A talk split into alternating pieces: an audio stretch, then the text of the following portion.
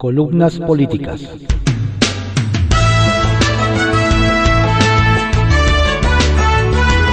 Continuamos con la audiosíntesis informativa de Adrián Ojeda Román, correspondiente a hoy, viernes 11 de febrero de 2022.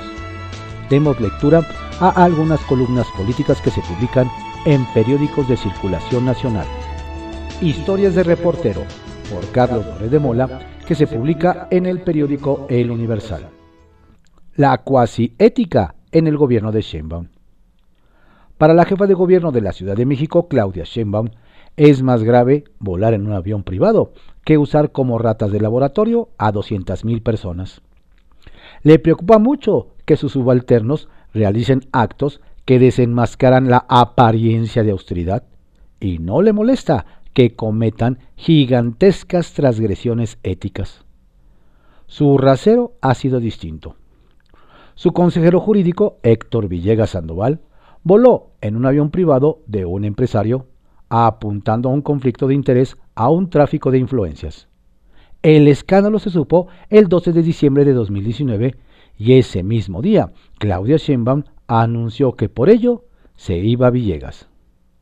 En el mismo vuelo viajó María Idalia Salgado, cabeza del Instituto de Verificación Administrativa. El mismo día fue destituida.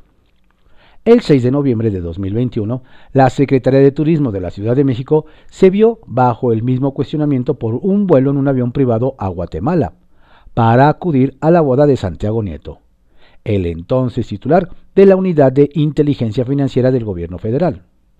Ese mismo día fue despedida por Sheinbaum. El 3 de mayo de 2021 se desplomó la línea 12 del metro de la Ciudad de México. Murieron 26 personas. La directora del metro, Florencia Serranía, permaneció en el cargo durante dos largos meses más. Claudia Sheinbaum tendió sobre ella un manto de impunidad que le duró hasta el 28 de junio, cuando la presión pública orilló a que diera su brazo a torcer. 56 días de gracia entre la línea 12 y el despido de la funcionaria. Aparentemente es más grave volar en avión privado que descuidar el metro y causar la muerte de 26 personas. Aparentemente es más grave volar en avión privado que usar a miles de ciudadanos para realizar un experimento científico. Los hechos no dejan espacio a la duda altos funcionarios del gobierno de Claudia Sheinbaum repartieron a 196.400 capitalinos un medicamento que no estaba autorizado. Les dijeron que se lo tomaran para curar el COVID. El medicamento no estaba autorizado. No le avisaron a la gente. No le pidieron autorización para hacerlo. Y al final, con los datos recabados de las reacciones de los enfermos a esta medicina llamada invermectina, publicaron un estudio médico diciendo que la medicina era efectiva contra el virus. Eso se llama experimento. De hecho, los propios funcionarios le llamaron estudio cuasi experimental en la publicación que hicieron y que después fue retirada de la plataforma cuando descubrieron los editores la falta de ética para realizar este estudio.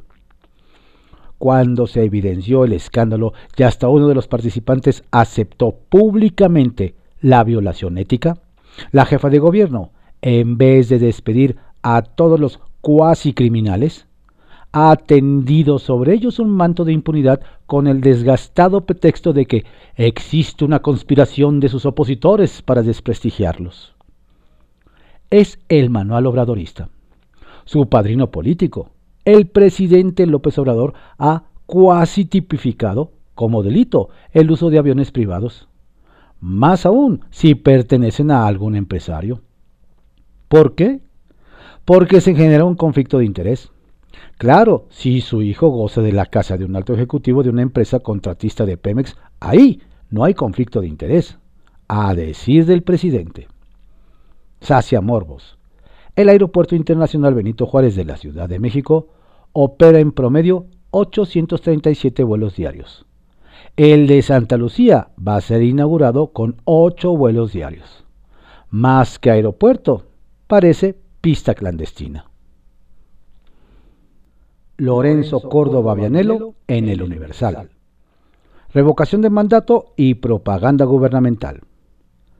Con la aprobación de la convocatoria para el proceso de revocación de mandato del presidente de la República, entró en vigor la prohibición de difundir en cualquier medio de comunicación propaganda gubernamental de cualquier nivel de gobierno hasta la conclusión de la respectiva jornada de votación. De acuerdo con las normas vigentes, la única excepción a dicha regla es la difusión de campañas relativas a los servicios educativos, de salud o a temas de protección civil. Ante dicha prohibición, el INE ha recibido críticas, tanto por parte de actores políticos como miembros de la industria de la comunicación, en las que argumentan que al no estar en curso un proceso electoral, la medida carece de razonabilidad. Incluso la CIRT impugnó la convocatoria de la eh, revocación de mandato, señalando arbitrariedad y extralimitación de atribuciones por parte de la autoridad electoral, al incluir la mencionada prohibición y al regular los plazos que le rigen en el proceso de revocación de mandato. Por otra parte, en la conferencia mañanera del lunes pasado, el titular del Poder Ejecutivo anunció que pedirá que las instancias judiciales nos aclaren qué podemos y qué no podemos informar porque existe el concepto general de propaganda y pues todo lo que tiene que ver con el gobierno de una u otra forma, todo lo que hace puede ser considerado como propaganda. En democracia, todo acto de autoridad puede y debe ser sujeto de escrutinio y eventualmente crítica. Los acuerdos de la autoridad electoral no son a excepción. Por eso, todas las decisiones del INE pueden ser impugnadas ante la justicia electoral. Ahora bien, ese ejercicio debe efectuarse a partir de los presupuestos que condicionan su emisión, de tal suerte que queda debidamente delimitado el contexto en el cual opera la autoridad, la cual se encuentra vinculada al cumplimiento de la Constitución y de la ley como característica fundamental del Estado de Derecho. Es el caso del acuerdo adoptado por el Consejo General del INE el pasado 4 de febrero, y que ahora se cuestiona, pues la prohibición fue incorporada a la Constitución en diciembre de 2019. Se trata, por tanto, de una medida restrictiva que contó para su incorporación al ordenamiento federal de un amplio consenso político. Efectivamente, el artículo 35 constitucional establece que desde la convocatoria al proceso de revocación de mandato y hasta la conclusión de la jornada, deberá suspenderse la difusión en los medios de comunicación de toda propaganda gubernamental de cualquier orden de gobierno. Esa prohibición no es nueva está prevista en el artículo 41 de la Constitución desde 2007. Ya ha regido durante todos los procesos electorales de los últimos 15 años. De ahí que llame la atención que existan dudas sobre qué se puede informar y qué no, particularmente porque existen múltiples sentencias que aclaran el alcance de dicha restricción. Además, desde mediados de noviembre del año pasado, el INE, estableció el procedimiento que regula la suspensión de propaganda gubernamental. En cumplimiento a dicho acuerdo, diversas autoridades de distintos niveles de gobierno remitieron al INE sus campañas informativas para que se determinara si se ajustan o no a la restricción constitucional. En el caso del gobierno federal, la misma Secretaría de Gobernación presentó al INE 18 solicitudes correspondientes a las campañas de comunicación social de diversas dependencias federales que pretendían ser difundidas durante el periodo correspondiente a la revocación de mandato, mismas que fueran respondidas por el Consejo General el 26 de enero pasado. Debe quedar claro que dicha prohibición no fue decidida por el INE y que las modalidades y sus plazos no fueron determinadas arbitrariamente por la autoridad electoral. Sin embargo, en aras de garantizar la certeza y la legalidad en el proceso de revocación de mandato, sí es la autoridad que debe vigilar su cumplimiento, pues por mandato expreso de la Constitución y de la ley de la materia es a quien corresponde de manera exclusiva la organización y conducción del entero proceso de revocación de mandato. Arsenal, por Francisco Garfias, que se publica en el periódico Excelsior. En riesgo, los sueños del diamante negro. Se tambalea la candidatura de Roberto Palazuelos a la gubernatura de Quintana Roo. Al interior de Movimiento Ciudadano, partido que lo va a postular, hay un intenso debate sobre si lo mantienen o no como su abanderado en el proceso electoral que se avecina. La decisión se tomará en la Asamblea Nacional del Partido Naranja, convocada para el próximo miércoles 16 de febrero. Fuentes del MC nos adelantan que la cosa no pinta bien para el llamado de diamante negro. Tiene muchos detractores dentro. No ha sabido desprenderse de su personaje de actor, puntualizan. El debut del actor y empresario en la política no ha sido afortunado. Primero, fueron las declaraciones en un programa de Imagen TV sobre de que ajustaría cuentas a sus adversarios cuando sea titular del Ejecutivo Estatal. Estoy anotando, advirtió. Al día siguiente tuvo que retractarse, luego de que personalidades de ese partido como el secretario general Jorge Álvarez Maínez, la senadora Patricia Mercado y la exdiputada Marta Tagle manifestaran públicamente su desacuerdo con él. No pasó mucho tiempo antes de que algún malqueriente subiera a las redes sociales un video con una vieja entrevista de Palazuelos con Jordi Rosado, en la que presumía haber participado en una balacera donde mataron a dos personas en legítima defensa. Tuvo que salir a decir que él no mató a nadie. Para acabarla de amolar, ya fue sancionado por el Instituto Electoral Local por actos anticipados de campaña en sus redes sociales subió videos y mensajes que el árbitro electoral consideró propaganda política. Algo inusual ocurrió ayer en la sesión del Senado cuando se debatía el tema de la desaparición de las, de las estancias infantiles. Súbitamente, la discusión dio un giro de 180 grados cuando la panista Lili Telles, desde su escaño, regañó al morenista José Narro Céspedes, quien en ese momento presidía la sesión por su mala educación. Quiero pedirle atentamente que cuando esté sentado ahí presidiendo el Senado de la República, por favor, pide que le traigan una servilleta, porque es muy desagradable verlo comer y chuparse los dedos. Quiero hacerle otra recomendación, por respeto a todos nosotros, que lo estamos viendo porte un pañuelo para que no se esté metiendo los dedos a la nariz. La morenista Lilia Margarita Valdés, desde su escaño, vio en las palabras de Telles una falta de respeto a la presidencia del Senado. Sugirió la suspensión de la sesión hasta que Lili se disculpe con la mesa directiva. La disculpa nunca llegó y la sesión siguió. Antes de soltar el micrófono, Valdés se dirigió a José Narro. Usted es el presidente del Senado en este momento. No es posible intentar corregirlo como si fuera un niño. Yo no le he visto chuparse los dedos. No sé de dónde inventan eso. La morenista Valdés no fue la única que defendió a Narro.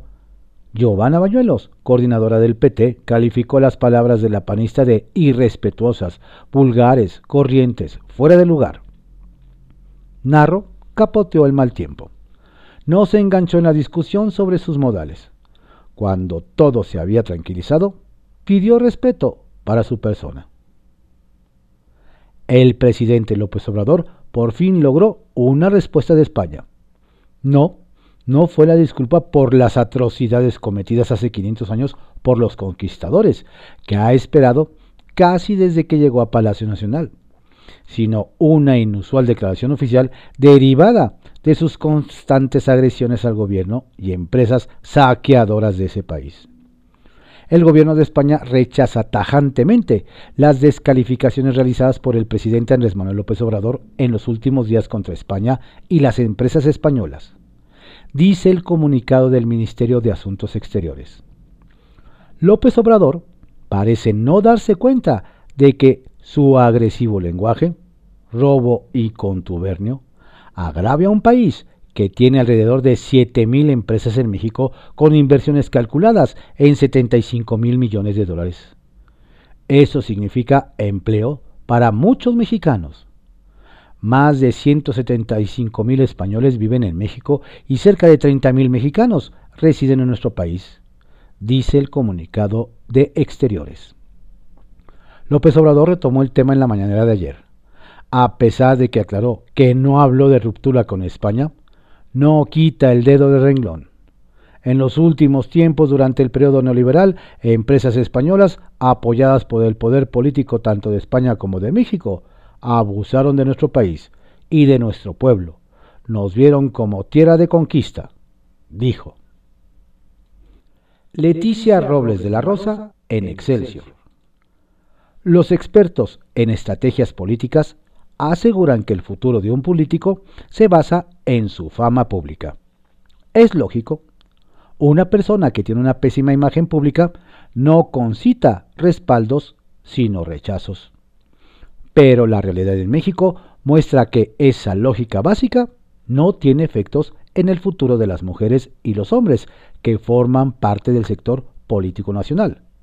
Pues ya sea en un municipio, en un estado o en una competencia por convertirse en legislador federal o estatal, la fama pública no incide para impedirles llegar al poder.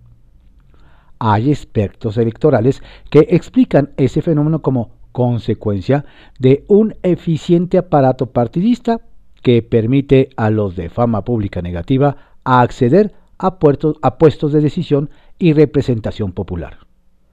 Por eso, viejos personajes como Rubén Figueroa, Figueroa o Carlos Sansores Pérez, cuyas famas públicas no eran del todo positivas, tuvieron un poder envidiable en sus estados, Guerrero y Campeche, respectivamente porque por encima de sus nombres estuvo siempre el Partido Revolucionario Institucional, PRI.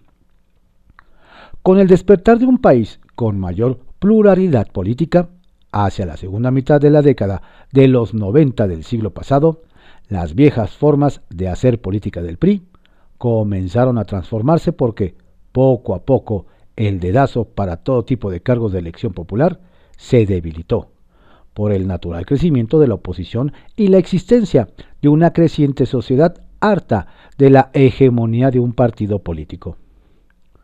En la escena político-electoral de México comenzaron así a usarse las encuestas, las estrategias de imagen pública, a preparar a políticos para que pudieran dirigir discursos atractivos, los spots y a usar incluso la propaganda negra que introdujo el entonces principal partido de oposición, el PAN, con el nombre de campaña de contraste.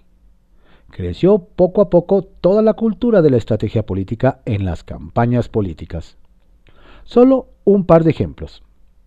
Las botas vaqueras y la camisa azul de Vicente Fox. La sonrisa y atractivo físico de Enrique Peña Nieto se convirtieron en nichos a explotar por los estrategas para ganar elecciones y lograron incluso por encima de las marcas de sus partidos, el PAN entonces con la fama de ser perdedor constante, el PRI que había sido expulsado de la presidencia de la, de la República 12 años antes. Pero desde 2018, México dio pasos atrás y regresó a su tradicional comportamiento electoral a apoyar la marca del partido sin importar la fama pública de los candidatos. Abelina López Rodríguez fue conocida en todo el país porque desde la tribuna de la Cámara de Diputados, donde era legisladora, confesó que cometió actos de corrupción. Meses después, la población de Acapulco la eligió de manera contundente como su presidenta municipal. Jorge Romero Vázquez fue acusado por mujeres de haberlas violado la población de Irapuato y Silagua en Guanajuato lo eligió su diputado federal. A Félix Salgado Macedonio lo acusaron penalmente por violación y aunque se anuló su candidatura a la gobernatura de Guerrero por no presentar a tiempo el informe de gastos de precampaña, su fuerza política logró que su hija se convirtiera en gobernadora. Robé sí, pero poquito, fue la frase que lanzó Hilario Ramírez el 8 de junio de 2014. Y casi un mes después, la población de San Blas lo eligió como segunda ocasión como su presidente municipal. Ganó como candidato independiente. es decir, le ganó a la estructura de los partidos políticos.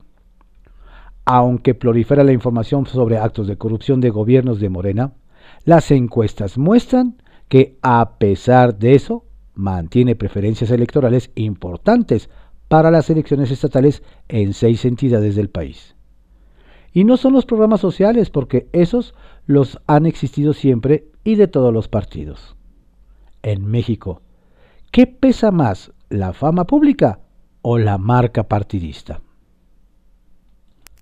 Capital Político, por Adrián Rueda, que se publica en el periódico Excelsior. Hay morenos que no saben contar.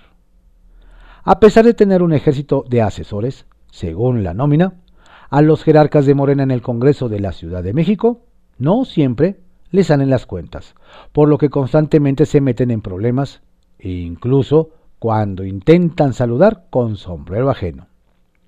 Un ejemplo son los 400 millones que la legislatura pasada donó al gobierno capitalino para el combate a la pandemia por COVID-19 y que metió en problemas a sus áreas administrativas y legales porque no encontraban la forma de hacerlo. La diputada Valentina Batres fue de las impulsoras de esa donación, solamente que sus asesores no le pusieron al tanto que ni legal ni económicamente se podía, por la sencilla razón de que el Congreso no puede regalar dinero, y menos si no lo tiene. Por eso Pasaron meses para que el gobierno de Claudia Sheinbaum pudieran recibir una parte de los 400 millones de pesos prometidos, los cuales se juntaron tomando diversas bolsas, incluyendo el fondo de contingencia destinado al pago de demandas laborales, por ejemplo. Solo de esa área desaparecieron 25 millones, que al final impactaron directamente en los trabajadores del Congreso que fueron dejados sin salarios los últimos meses del año, por la sencilla razón de que no había dinero. A raíz de ello, varios diputados, sobre todo de oposición, se vieron en la necesidad de despedir a sus colaboradores y apenas este año pudieron reintegrar a algunos cuantos. Y es que no es lo mismo tener un presupuesto anual de 2.300 millones de pesos a solo 1.600 de los cuales mil millones son designados al capítulo 4 y mil para mantener inmuebles, vehículos, servicios y gastos de mantenimiento en general. Se tuvo que prescindir de trabajadores eventuales, pues a los sindicalizados no los pueden echar, por mucho que varios no laboren ahí. Hay muchos a los que nadie conoce, pero no los pueden tocar porque son herencia de caciques. En esas listas hay gente que lleva hasta 12 años y que incluso los diputados que los llevaron a Donceles, referente les llaman, hace varias lunas que ya no están ahí, pero sus herederos son intocables. Se supone que para arreglar esos asuntos, tanto Valentina como Marta Ávila, coordinadora de Morena en Donceles, llevaron a Reinaldo Baños como oficial mayor y a Francisco Saldaña como tesorero pero la mayoría de los diputados, incluyendo varios de Morena y sus aliados, están inconformes con ellos porque no resuelven nada. Pero como a los jerarcas morenos les tocan esas unidades administrativas, no tienen la menor intención de moverlos, por muy ineficientes que sean. ¿Y cómo los van a mover si la oficialía mayor se encarga de contratar a los proveedores y la tesorería es la encargada de pagarles? Ahí está el negocio. A través de ello, la mayoría legislativa controla los millonarios recursos del Congreso local, secuestrado por unas cuantas personas. Centavitos. Seguramente la nostalgia invadió ayer al exdiputado José Luis Rodríguez, actual secretario del Trabajo de la Ciudad de México, en su visita a Magdalena Contreras, donde durante mucho tiempo hizo carrera política y que el año pasado no pudo disputar porque Morena no se lo permitió. Y hoy está en manos del priista Luis Gerardo Quijano. En ese evento, la diputada priista Silvia Sánchez Rico, presidenta de la Comisión de Desarrollo Económico, hizo un reconocimiento al esfuerzo de los empresarios capitalinos en la creación de empleos y ofreció apoyar desde el Congreso toda iniciativa que ayude a la reactivación económica de la Ciudad de México. Gente detrás del dinero, por Mauricio Flores que se publica en el periódico La Razón. Corrupción y acoso sexual en la SEP. En los primeros días de febrero, un nutrido grupo de directores de planteles de educación tecnológica CONALEP rompió el silencio y denunció prácticas de corrupción, como cuantiosos cobros irregulares a cada escuela por parte del titular de la Unidad de Administración y Finanzas de la SEP, Óscar Flores Jiménez, quien también es señalado de acoso sexual. Nos dicen que Flores Jiménez actúa con tal desparpajo, por lo que resulta inadmisible que la secretaria Delfina Gómez no estuviese enterada. No menos relevante ha sido la queja por acoso sexual que el 21 de noviembre pasado presentó Mayra Gabriela Águila Núñez, quien en agosto de 2021 fue aceptada como directora de Planación y Administración de la Dirección General de Comunicación Social de la Secretaría de Educación Pública, área a cargo de Juan Ramón Flores Gutiérrez. La queja presentada ante el órgano interno de control da cuenta de las múltiples ocasiones en las que Óscar Flores hizo insinuaciones de connotación sexual a la afectada y que al no aceptar sus continuas invitaciones a reunirse en algunos lugares de Puebla, ella fue discriminada y enviada a un cargo ínfimo, pues no se debería permitir el acceso a cargos como el de directora de Planación y Administración de Comunicación Social de la SEP a personas con tono de piel claro, ni con su edad o belleza, o mucho menos mujeres, ya que no tenían la capacidad para desempeñar en el cargo. El tamaño de la felonía merece ser visibilizada de manera más amplia. Por su parte, los directores estatales del Colegio Nacional de Educación Profesional Técnica enviaron una carta hace 10 días al jefe del Ejecutivo, Andrés Manuel López Obrador, exponiendo cómo el titular de la Unidad de Administración y Finanzas hace todo lo posible para despedir, sin argumentos más que la incomodidad que le provoca, al director nacional del CONALEP, Enrique Herrera Q, a partir del 1 de febrero en curso y que se oponen a los actos de corrupción en la SEP.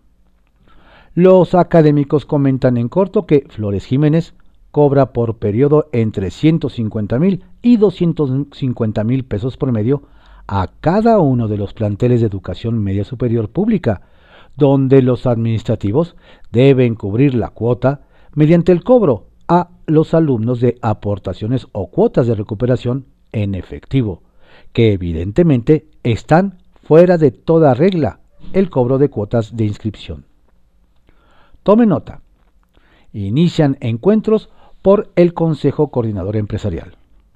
La semana entrante, los dos candidatos para encabezar el Consejo Coordinador Empresarial, Bosco de la Vega y Francisco Cervantes, iniciarán las presentaciones ante los integrantes de cámaras que tienen voto para elegir al sucesor de Carlos Salazar. De la Vega se presentará ante los integrantes de la CONCAMIN, que ahora encabeza José Abugaber en tanto que Cervantes lo hará ante el Consejo Nacional Agropecuario que encabeza Juan Cortina.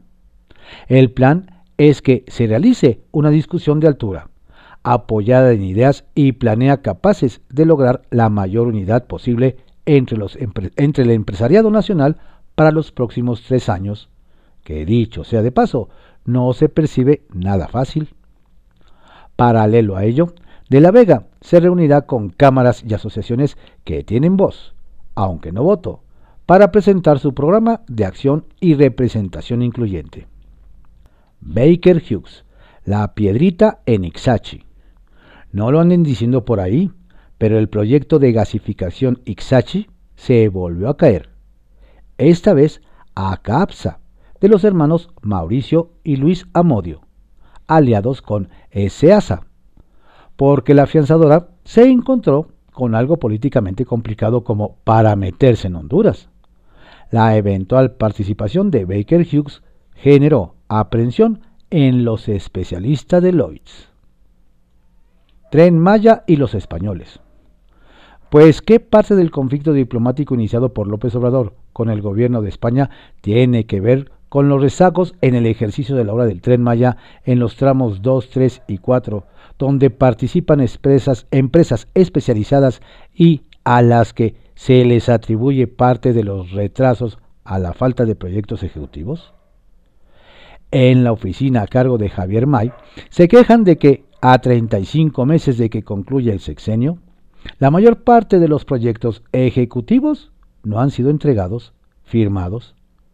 En esos tramos participa FCC, que encabeza Pablo Colio, AZBI, de Manuel Contreras y la firma de ingenieros CENER, que encabeza Andrés Sendagorta y que trabaja con ICA de Guadalupe Phillips. Que este es uno de los asuntos que inflama la hispanofobia en Palacio Nacional. En privado, por Joaquín López Dóriga, que se publica en el periódico Milenio. Rescatando al soldado Sheinbaum. El gobierno de Ciudad de México incluyó la invermectina en el paquete que repartió a casi 200.000 contagiados de COVID, lo que ha llevado a Claudia Sheinbaum a su más grave crisis en la pandemia. El 19 de junio de 2020, el subsecretario de Salud, Hugo López Gatel, subió un tuit en el que daba a conocer la advertencia de la Organización Panamericana de la Salud, OPS, contra la invermectina, que no debe ser usada para el tratamiento de COVID-19 y concluía sin evidencia sobre su beneficio. La OPS desaconseja firmemente el uso de invermectina para cualquier otro fin diferente para aquellos por lo que está debidamente autorizado un desparasitante. El 15 de julio dio a conocer una serie de medicamentos que no se debían usar contra el COVID-19, entre los que destacó la invermectina. El 2 de septiembre de 2020, informó que hasta ahora no existe ningún tratamiento específico contra el COVID y volvió a descalificar la invermectina, de la que dijo no tiene registro sanitario para ese fin. Ahora, en febrero de 2020, cuando le estalla el escándalo a Sheinbaum por incluir ese fármaco sin registro en su kit, López Gatel le da maromero que es la vuelta, a su discurso y quiere que olvidemos lo que dijo desde junio de 2020 para salvar a la jefa de gobierno y quedar bien con el presidente. Sin darse cuenta que al hacerlo se empina solo, pues siendo el SAR anticovid del gobierno federal, toleró que un gobierno local aplicara un fármaco sin autorización sanitaria y habiéndolo proscrito. ¿Todos somos Hugo? Retales. 1. Pendiente. De la crisis con el gobierno español desatada por el presidente López Obrador, una señal de que solo la pausó será si mantiene y procesa en el Senado su propuesta para que Inordaz sea embajador en Madrid. La congela o la retira como hizo con la de Arturo Herrera para gobernador del Banco de México. 2. Vergüenza. Cuitlagua García, que quiere ser más López Obradorista que López Obrador, se lanzó en una conferencia de prensa contra la reportera de Mega Noticias de Veracruz, Sara Landa, a la que descalificó y faltó el respeto en estos tiempos de la violencia y asesinatos de periodistas. Es de los que cree que va a ser gobernador por siempre o ya está en lo que los suyos le dicen, la candidatura presidencial, lo que habla de su falta de equilibrio por decirlo menos. Y tres, Ken. El presidente dijo ayer que el embajador amigo Ken Salazar había apoyado su reforma eléctrica, lo que no es así. Y él mismo se encargó de aclararlo dos veces. Una diciendo que esa iniciativa solo busca producir energía mala, cara y antigua. Pero que le dijo Ken, aguanta, el pueblo se levanta. Lo que pasa es que, insisto, es un bisoño en la diplomacia y corre el riesgo de que la seducción de López Obrador lo desubique. Estas fueron algunas columnas políticas que se publican en periódicos de circulación nacional, en la audiosíntesis informativa de Adrián Ojeda Román, correspondiente a hoy, viernes 11 de febrero de 2022. Tenga usted un excelente día. Por favor, no baje la guardia. Cuídese mucho. La pandemia sigue. Saludos cordiales de su servidor Adrián Ojeda Casilla, quien les desea un saludable y relajante fin de semana.